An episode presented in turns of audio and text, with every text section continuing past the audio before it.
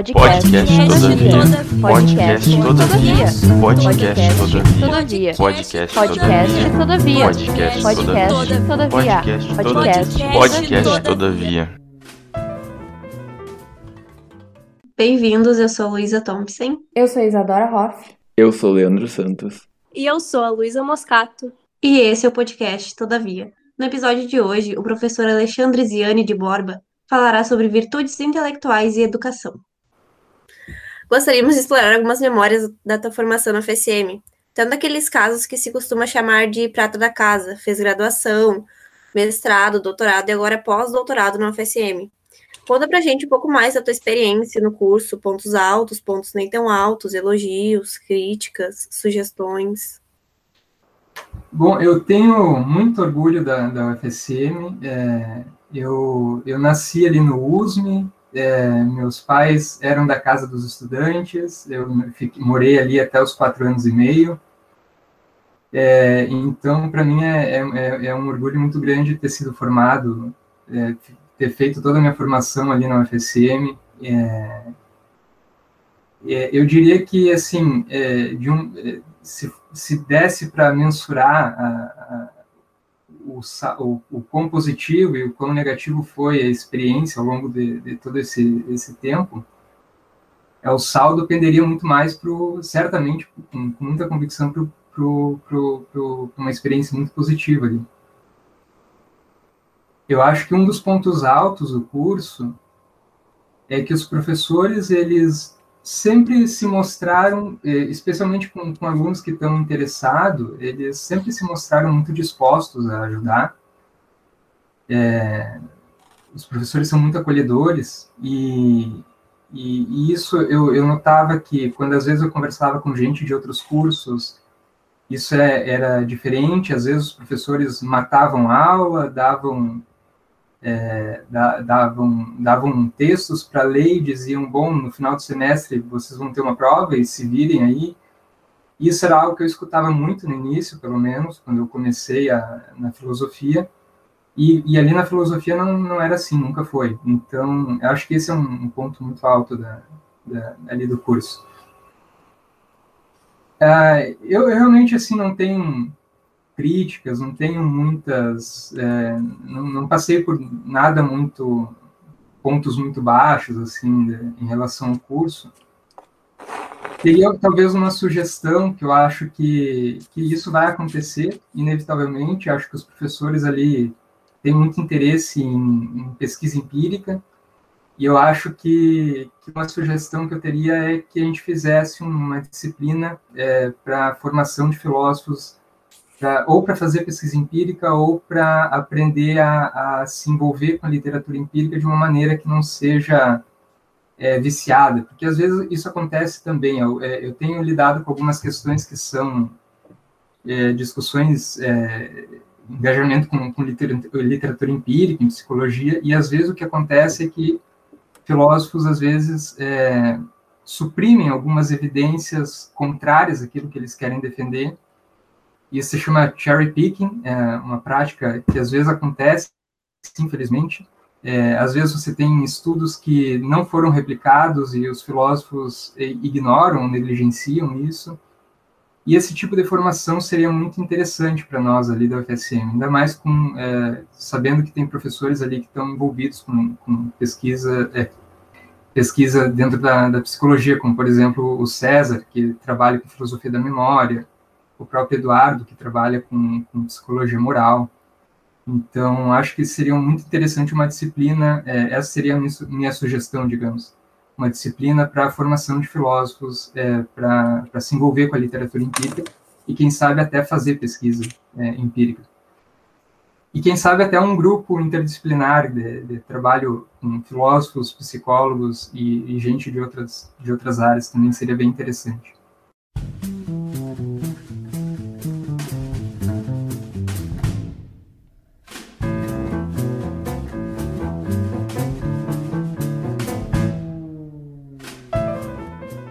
Bom, tu sabe que essa sugestão é mais do que bem-vinda, né, Alexandre? E é, eu, eu tenho certamente o interesse de desenvolver né, um, um, grupo que seja mais interdisciplinar. O problema é que eu ainda não conheço, vamos dizer assim, suficientemente os professores dos outros cursos ao nosso redor. Eu estou tentando diminuir a minha ignorância sobre que, por exemplo, o pessoal que trabalha na Neuroliga, o pessoal que trabalha no, eventualmente no curso de psicologia, que possa ter interesse né, em psicologia experimental, coisas assim.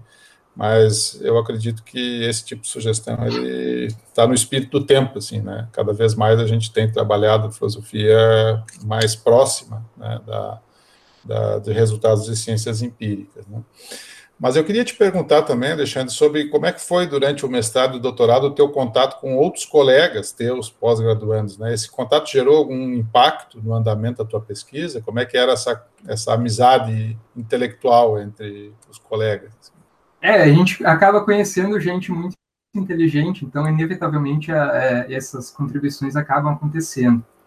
É, mesmo que é, não tenha tido talvez um impacto decisivo no, no meu trabalho, eu não diria, é, o meu trabalho não, não, não, não, tomou um outro rumo com, com essas conversas, mas eu tive, ali eu criei amizade com, com pessoas como o Jean Senhorinho, por exemplo, o Matheus Stein, que, que de alguma forma influenciaram, sim, é, aquilo que eu abordei dentro da, da tese teve é, tanto em, em, relação a recomendações de leitura, que o, o Jean, por exemplo, me fazia muitas recomendações, é, o Gold, o Peter Gold, que ele, que ele estuda sobre emoções, é, também até alguns livros de literatura que me, que me ajudaram a, a, colocar algumas questões de uma certa de uma maneira que eu talvez não, não, não teria tido, não teria me dado conta que poderia ser aproveitado na, na tese.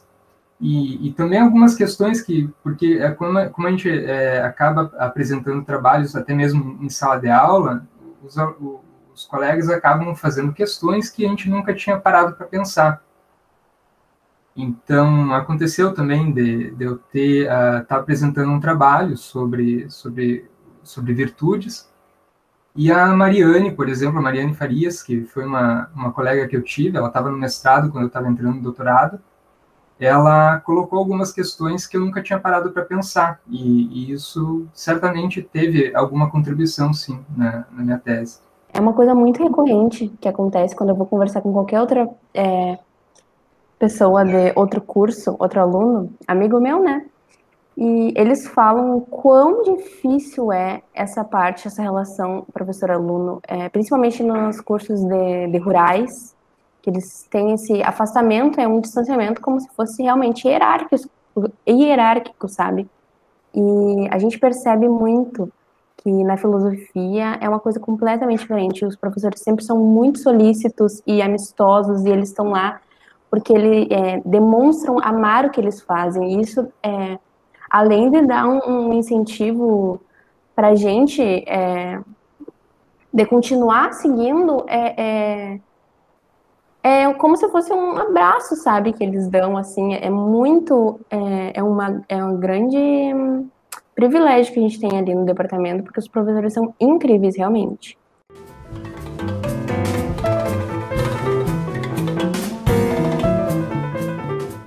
Um dos conceitos centrais da tua pesquisa, tanto no mestrado quanto no doutorado, é o conceito guarda-chuva de virtudes intelectuais. Depois de tanto tempo estudando esse tópico, qual a definição que mais te agrada?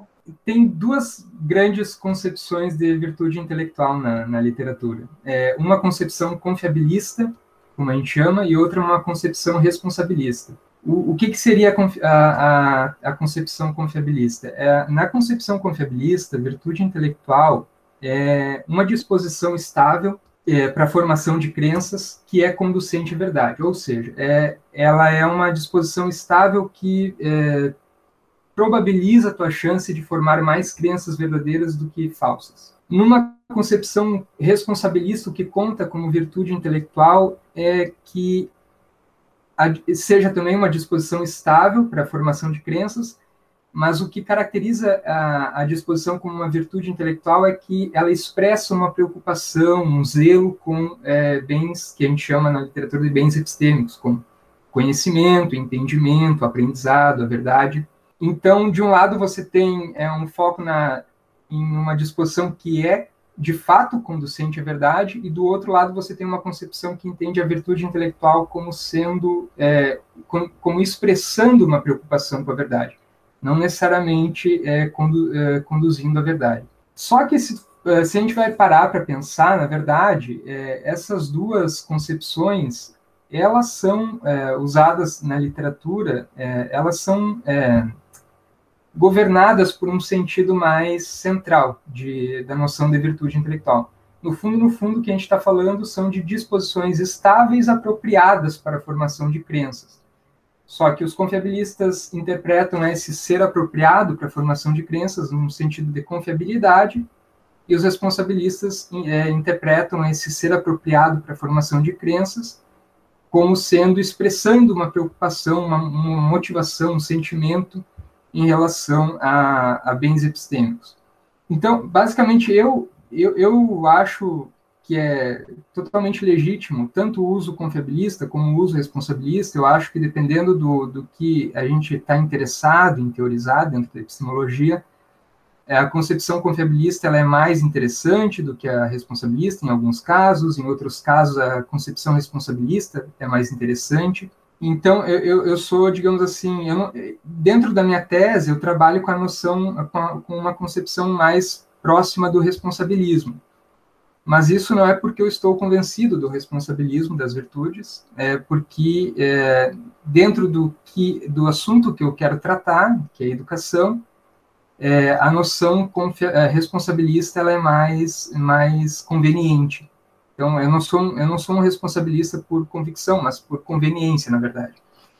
É, e, e, e, aí, dentro da, dessa concepção responsabilista, eu diria que a minha definição preferida é, é, é como eu começo a tese, é o primeiro capítulo, é, destacando que uma virtude intelectual, que são, no caso da concepção responsabilista, virtudes de caráter intelectual, como honestidade intelectual, humildade intelectual, elas são traços de caráter e, e excelências que constituem o processo de amadurecimento intelectual das pessoas. Essa é a minha definição favorita para virtudes de caráter intelectual, entendida mais próxima do, do, dentro do responsabilismo.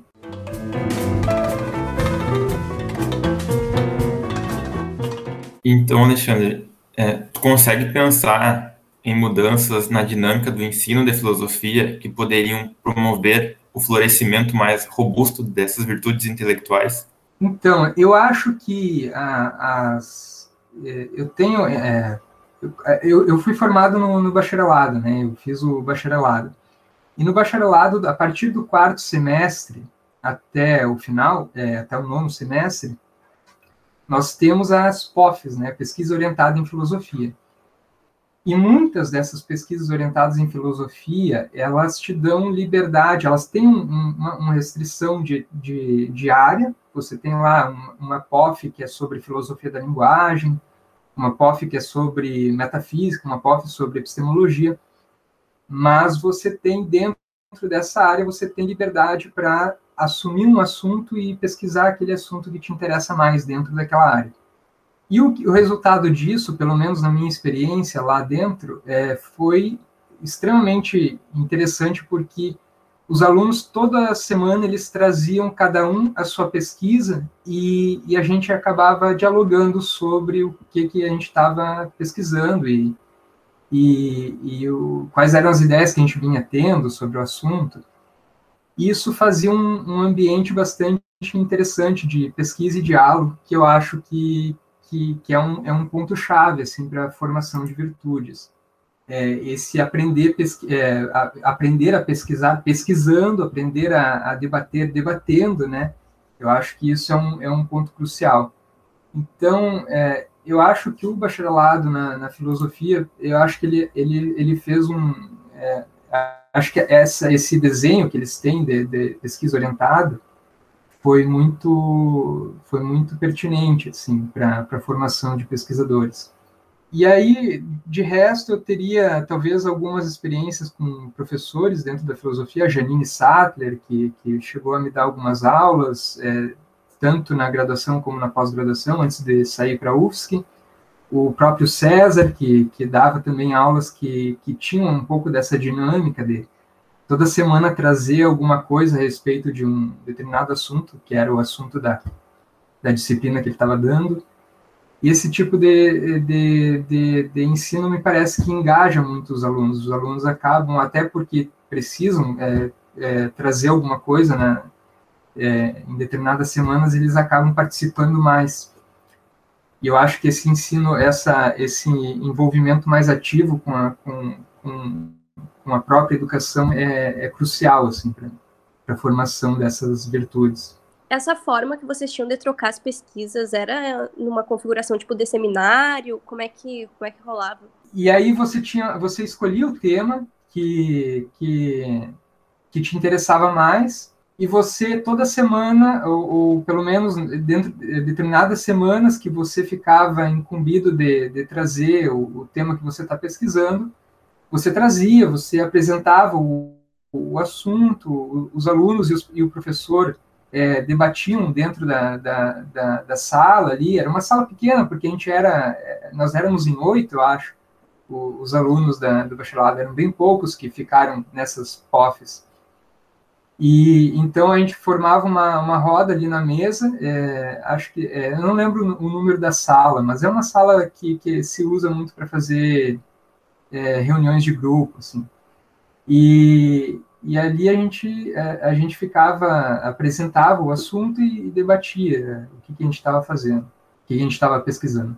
Não, eu achei bem interessante porque na licenciatura, não sei se o pessoal também sente falta disso, quase não tem apresentação de trabalho uh, falada, assim, ou seminário, ou essas trocas. Ou eu não fiz cadeira o suficiente ainda para saber, mas eu acho que eu, assim, apresentar para turma, eu não apresentei nenhum trabalho. Só mandava os artigos, é só escrever e mandar. Sim, é, comigo foi a mesma coisa também. É, mas essa é uma diferença, né, Luísa, da dinâmica entre bacharelado e licenciatura. Quer dizer, enquanto que no bacharelado tem a dinâmica das POFs, né, que são essas disciplinas orientadas para pesquisa, vamos dizer assim, ah, e essa é um dos, dos, traços característicos do bacharelado. O bacharelado não tem, por exemplo, a experiência que vocês têm de participar, por exemplo, em em, em, situações de sala de aula, né, a experiência da residência pedagógica, a experiência da, da, do PIBID, né, esse tipo de, de, disciplina que ensina a ensinar, vamos dizer assim, né, contato com a parte né, propriamente de dinâmicas de sala de aula, então são especialidades, né, quer dizer, você, a ideia de um curso de, de bacharelado em filosofia é que você esteja apto a fazer pesquisa em filosofia, enquanto que na licenciatura que você esteja apto a lecionar filosofia. Eu, eu, sinceramente, eu acho que no fim essas coisas são meio que, não vou dizer que são competências muito diferentes entre si, elas guardam, obviamente, diferenças, né? Mas elas podem se encontrar em algum momento, mas essas são as especificidades. Eu, eu sinceramente, eu gosto bastante desse negócio das POFs, né, no bacharelado. Eu acho que é uma, é uma grande sacada aqui da estrutura curricular da UFSM, não é exatamente assim em outras universidades que eu conheço, por exemplo, de ter essa dinâmica tão focada na pesquisa, assim, ao final do curso, né? É bem interessante. Pois é, eu achei bem legal. Mas podia ser usado também, ah, sei lá, uma metodologia para a gente aprender em sala de aula. Mas enfim, não, não vou. nós, vamos, nós, vamos, sugerir uma reforma de currículo aqui orientada para virtudes intelectuais. Nós vamos chamar o Alexandre, ele vai nos dar uma consultoria a gente vai reformar a licenciatura com base na, na, na para melhor perseguir virtudes intelectuais. O que tu acha, Alexandre? Tu topa o desafio não? Isso aí, isso aí. top, top. De graça ainda.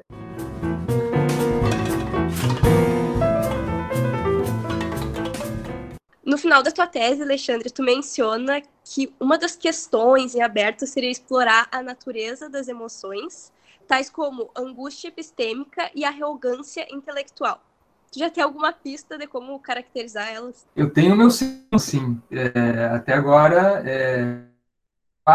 porque na verdade esses termos, é, eles são adaptações de termos que a gente já, já, já conhece, né? Angústia e, e arrogância são termos que estão na nossa língua, a gente fala o tempo inteiro, né?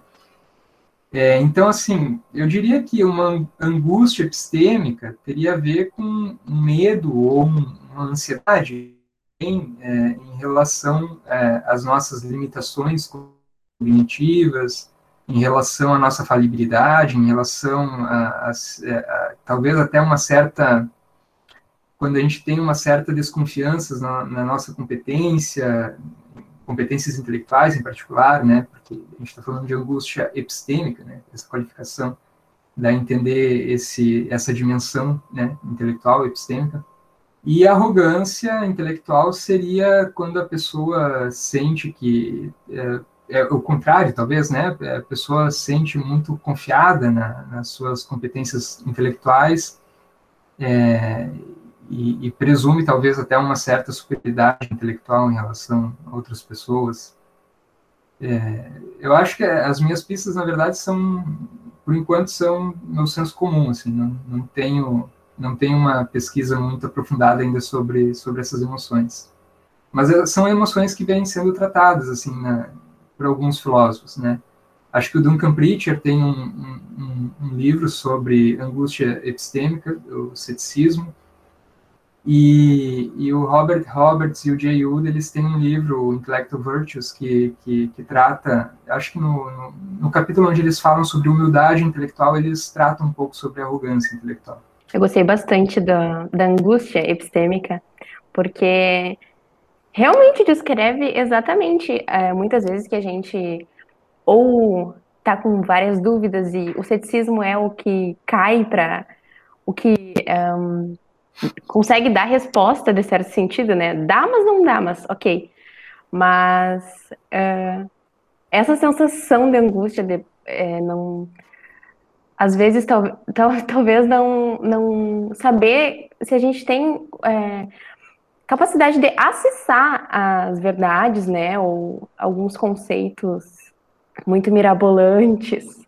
Mas adorei, adorei mesmo a, a angústia intelectual ou, e a angústia epistêmica. É, não, eu acho que às vezes pode ter também um problema que muitas vezes a gente passa despercebido e eu acho que seria um ponto interessante se preocupar que é, alguns alunos, pelo menos, às vezes têm uma, uma certa falta de confiança né, em si mesmo, e às vezes isso pode gerar esse, esse tipo de emoção, assim, que é, ansiedade, angústia, é, medo, e isso atrapalha a nossa pesquisa, atrapalha porque a gente se sente menos confiante para ir em frente, né? Então, isso pode ser um, é, um ponto a ser explorado dentro de uma educação focada em virtudes intelectuais. Nossa, com certeza.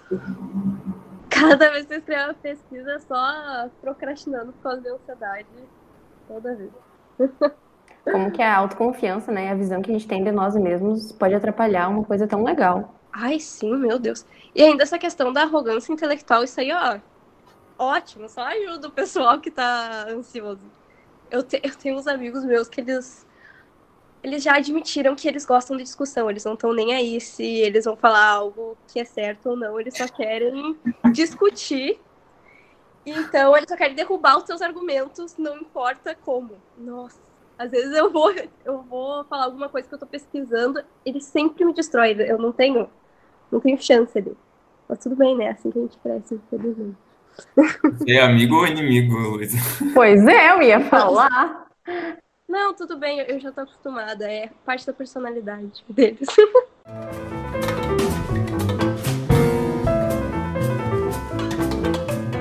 E, Alexandre, de um modo mais geral, como tu avalia a situação da inserção profissional do pós-graduando em filosofia no Brasil nos dias que correm? Tu já ingressou na maratona de seleções e concursos? Pois é, eu, eu não tenho dados assim sobre quantos pós-graduandos em filosofia ficam desempregados, quantos são formados a cada ano. Gostaria de ter esses dados para poder falar. E acho, na verdade, que seria uma, uma, algo interessante, né, a gente fazer esse tipo de trabalho para ter uma dimensão de quantos saem do doutorado e ficam desempregados, assim, não tem muito mercado de trabalho, a demanda por filósofos não é o que a gente gostaria que fosse, não, não, tem, não há tanta demanda para o tipo de trabalho que a gente faz. Então, se eu tivesse que chutar, eu diria que, que, que, que a situação do, dos pós-graduandos é cada vez pior. É, sair do, do, do, doutorado sem, sem, sem, sem ter um emprego. E assim, eu, eu, eu, ainda não comecei essa maratona de seleções de, de, de, de concursos, mas eu vou começar agora com, com, com, o edital do UFSM, vai ser o primeiro. Estou me preparando para esse. Boa sorte! Olha só, uma boa, uma, uma boa notícia. Já, né? já inicia, vamos dizer assim, já com essa experiência de familiaridade, pelo menos, com a universidade. Né? Já, é um, já é um começo.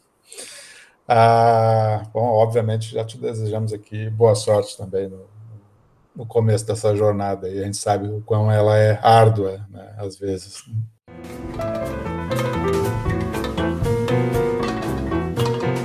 Mas, Alexandre, agora a gente chega naquele momento onde nós fizemos aquelas perguntas mais uh, esperadas por todos, assim, que são as perguntas que a gente faz para os nossos entrevistados, né?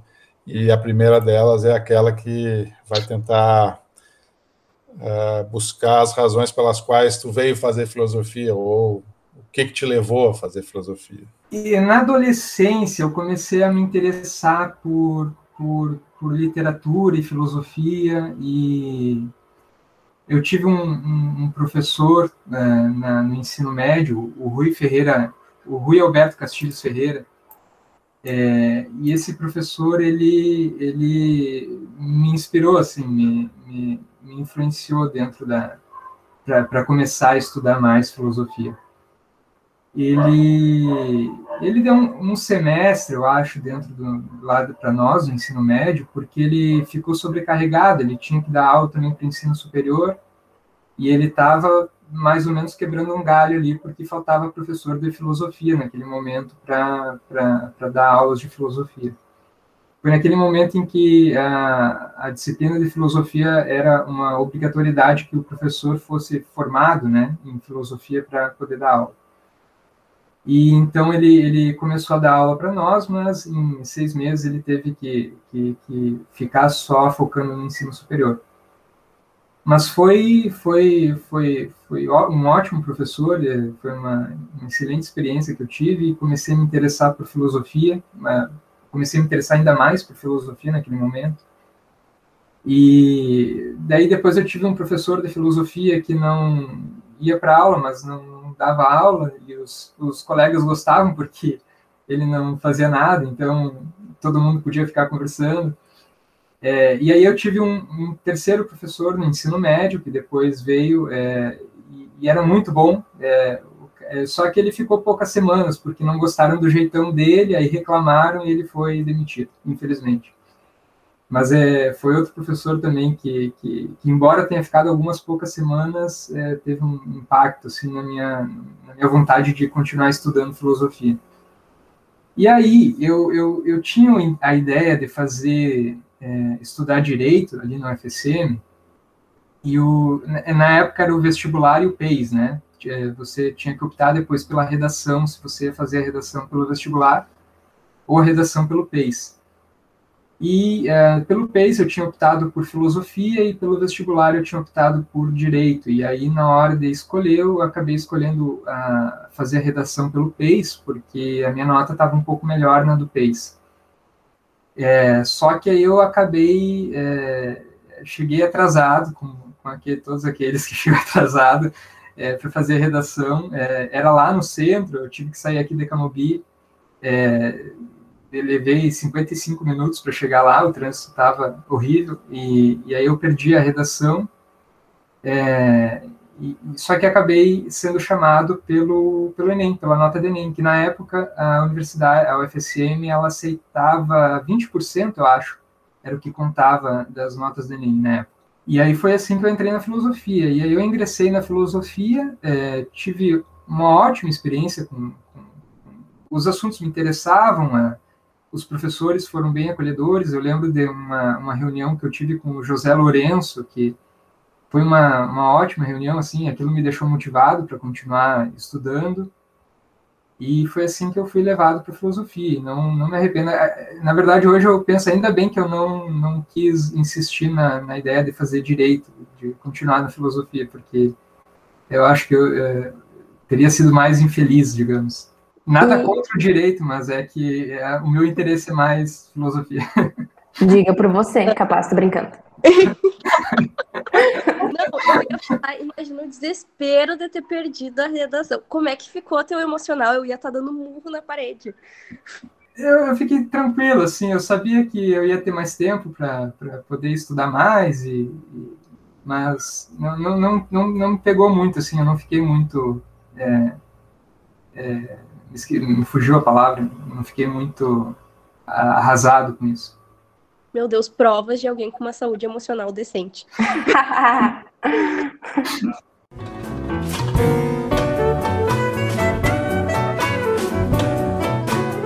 Mas então vamos para a última pergunta, Alexandre. Qual o papel que a filosofia pode vir a cumprir na vida das pessoas? Eu acho que essa pergunta admite mais uma resposta, né? É, porque, assim, eu acho que, ao mesmo tempo, a, a filosofia sempre teve impacto na vida das pessoas, mesmo quando as pessoas não tinham ciência de que aquele impacto era por pensadores, por é, filósofos que pensaram certas questões, como filosofia política, por exemplo. É, mas também eu acho que é, eu, eu encaro filosofia, ciências e outras áreas como uma espécie de convite para o amadurecimento intelectual. Então, isso não significa dizer que quem estuda filosofia é, vai ser mais intelectualmente maduro que outras pessoas, mas significa que a filosofia te oferece uma oportunidade para você, é, se dedicando aos estudos, você amadurecer em relação a, a questões é, nessa, nessa, nesse âmbito da vida humana. E é, eu diria que esse é, o, esse é o principal impacto positivo que a filosofia pode cumprir né, na vida das pessoas. É, porque, inevitavelmente, a pesquisa, a atividade filosófica, ela vai te envolver, é, você, ela vai te exigir rigor, ela vai te exigir metodicidade, ela vai te exigir criatividade, ela vai te exigir disciplina. Então, é, é uma grande oportunidade para esse processo de amadurecimento intelectual. Eu, eu diria que esse é, o, é, é, como eu vejo, pelo menos, um dos principais é, um dos principais papéis que a filosofia pode cumprir na vida das pessoas.